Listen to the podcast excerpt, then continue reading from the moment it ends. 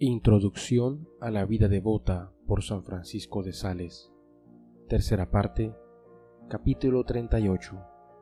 Los goces sensuales en el matrimonio.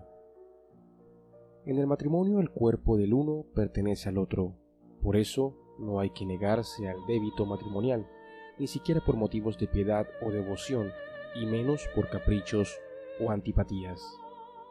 El deber nupcial debe cumplirse no de mala gana o como por obligación, sino espontáneamente y de buena voluntad, sin exageraciones. También las abejas cuando comen demasiada miel se enferman. Y evitar el onanismo. La alianza matrimonial, en la que el hombre y la mujer se comprometen por toda la vida, ha sido elevada por Dios a la dignidad del sacramento del matrimonio. El mismo Dios es el autor del matrimonio.